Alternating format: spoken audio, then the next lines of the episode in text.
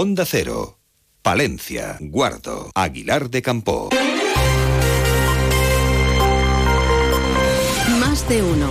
Onda Cero Palencia. Ana Herrero.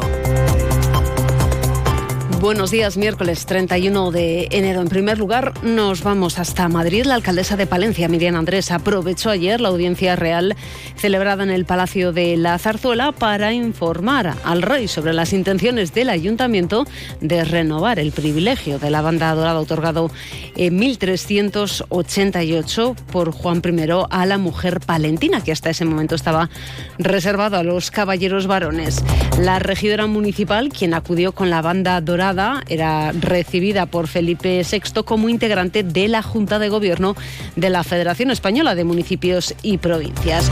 Una recepción a la que también, en su calidad de integrante de la Federación Española de Municipios y Provincias y de esa Junta de Gobierno, la presidenta de la Diputación y también de la Federación Regional de Municipios y Provincias, acudía también Ángeles Armisen, quien en su intervención hizo hincapié en las principales medidas ante el reto demográfico y de actuaciones esenciales como una política de transportes de servicios a todos los núcleos de población o la llegada de Internet alta velocidad a todo el territorio.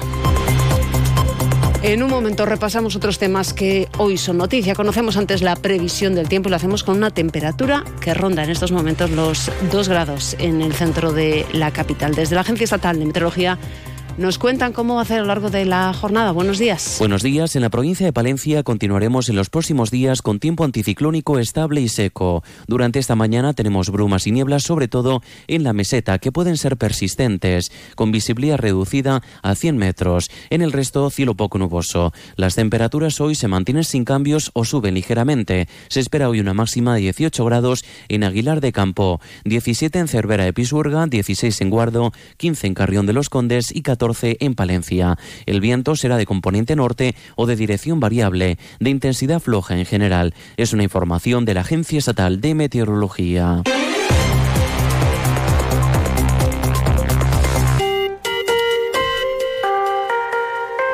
El presidente de la Junta de Castilla y León, Alfonso Fernández Mañueco, visitaba ayer las obras del nuevo bloque técnico del Complejo Asistencial Universitario de Palencia Fernández Mañueco anunciaba que el próximo jueves se va a autorizar, es decir, mañana, a Somacil a contratar la obra de la unidad de radioterapia. Además, también se va a tramitar la adjudicación del acelerador lineal y el TAC de simulación. Con este anuncio y esta visita, el presidente de la Junta ha querido dejar claro, dice, su compromiso personal para que las obras que se están realizando en el complejo universitario se ejecuten lo antes posible. Pero vengo aquí para mostrar mi compromiso personal mi compromiso político, mi compromiso presupuestario y mi compromiso en la agilidad de todas las obras.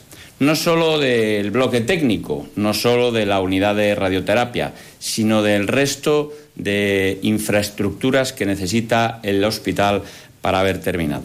Recordamos que en estos momentos se están ejecutando esas obras del bloque técnico, unas obras que cuentan con un presupuesto de 68 millones de euros y se espera que estén finalizadas a principios de 2026. José Jolín es el gerente de asistencia sanitaria en Palencia. El ritmo de trabajo y la coordinación entre las partes van a hacer posible que a principios del 2026 dispongamos del bloque técnico con todos los servicios centrales y diagnósticos, UCI, urgencias, farmacia, bloque quirúrgico, bloque obstétrico, la REA, laboratorio, diagnóstico por imagen, anatomía patológica, esterilización, gabinetes endoscópicos, etcétera, etcétera. Señalar también que, en palabras del presidente de la Junta, también van a buen ritmo las obras de los centros de salud de Aguilar de Campo y Fromista. Además, el grupo parlamentario Vox destacó que con la construcción de la unidad de radioterapia del Hospital Río Carrión de Palencia se sigue dando cumplimiento al pacto de gobierno con el PP en esta legislatura, por lo que la organización celebró el anuncio realizado por el presidente de la Junta. Vamos con más cuestiones que afectan a la Administración regional. Ayer estaba previsto que el Conservatorio de Música acogiera el evento por la paz en Gaza y en otros territorios en conflicto. Y decíamos que estaba previsto, ya que finalmente la Junta no autorizaba su celebración. Un acto que estaba organizado por la Federación de Padres y Madres de Alumnos de Palencia, el Conservatorio Profesional de Música de Palencia y la plataforma Solidaridad con Palestina. Precisamente este último organizador, la plataforma, es lo que ha motivado la no autorización por parte de la Administración regional. Escuchamos al delegado territorial José Antonio Rubio Mielgo. Eh, no era un acto por la paz en, sí, era un acto, eh, en principio, la solicitud era un acto por la paz, después en los eh, carteles que se habían presentado venía una, plataforma ¿no? de apoyo a uno de los contendientes en un conflicto internacional y por eso se ha considerado que es mejor ¿no? no utilizar los centros educativos para temas, como voy a decir, con connotaciones políticas. El calentador hace ruido. Yo que tú lo revisaría. Aguanta un poquito más. Mira que te lo dije. Al final se ha roto y te has cogido un buen catarro. Con tu boca pasa lo mismo. Postergar un tratamiento solo trae peores consecuencias para tu salud oral y general. Cuida tu boca. Construye un futuro saludable. Colegio de Odontólogos y Estomatólogos de la Octava Región. 8 y 26 minutos en la capital palentina. El ayuntamiento confía en conocer eh, en breve la resolución del recurso presentado por Urbaser contra la adjudicación del servicio de limpieza urbana y recogida selectiva de basuras. En su momento recordamos que la adjudicación fue a favor de FCC Medio Ambiente y Acciona Servicios Urbanos. Nos lo contaba en más de una Palencia el concejal de Medio Ambiente, Antonio Casas, quien afirma que también están trabajando en la modificación de la ordenanza para la mejora de la convivencia con animales. Tener en cuenta que hay mucha gente, cada vez más, gente que tiene sus mascotas y que quiere espacios para poder esparcirse. Y esto, esta ordenanza eh, también recogerá algunos aspectos que son una demanda importante de la ciudad, como por ejemplo prohibir que se pueda dar de comer a los animales, animales urbanos en la calle. Un ejemplo, las palomas. Pon un problema de salud. Si es que al final es un problema de salud pública. Cuanto más comida echemos a las palomas, mm. más palomas va a haber.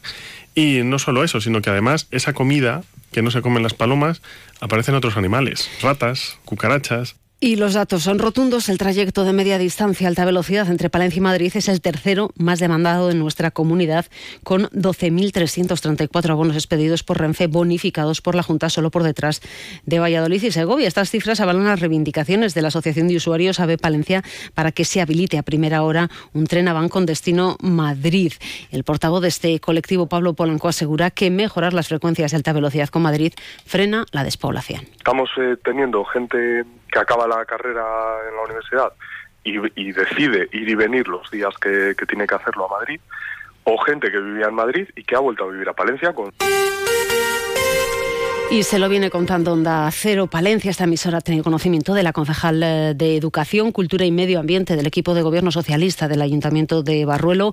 Ana Catarina ha renunciado a su acta de concejal. El motivo, su oposición a la instalación de macroproyectos energéticos que se piensan ubicar en la zona. A la espera de que sea la propia concejal la que explique públicamente. Los motivos, según la información a la que ha tenido acceso esta emisora, este tipo de proyectos son para lo concejal una línea roja que ya había dejado clara antes de entrar a formar parte de la lista electoral. En Onda Cero Palencia hemos hablado con el alcalde de Barruelo, Cristian Delgado. Son informes eh, favorables y la concesión de licencias de obras o de autorizaciones de, uso excepcional de, suelo rústico y demás son procedimientos reglados, es decir, eh, no se firman por porque sí es decir, existe una normativa, una ley que regula esos procedimientos y que en muchas ocasiones, eh, estando más o menos de acuerdo o en completo desacuerdo, eh, en este caso, bueno, mm, la competencia recae en el alcalde y el alcalde desde luego ha dicho que no se va a saltar la ley.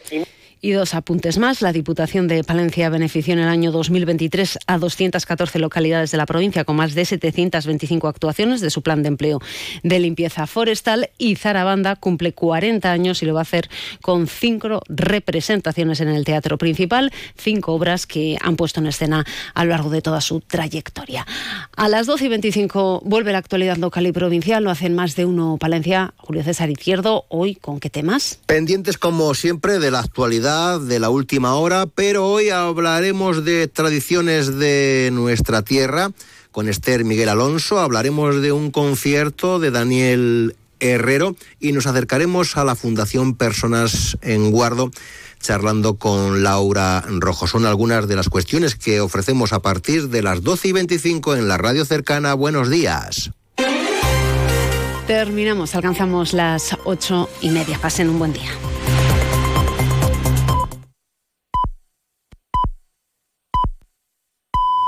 Y media de la mañana, siete y media de la mañana en Canarias. Más de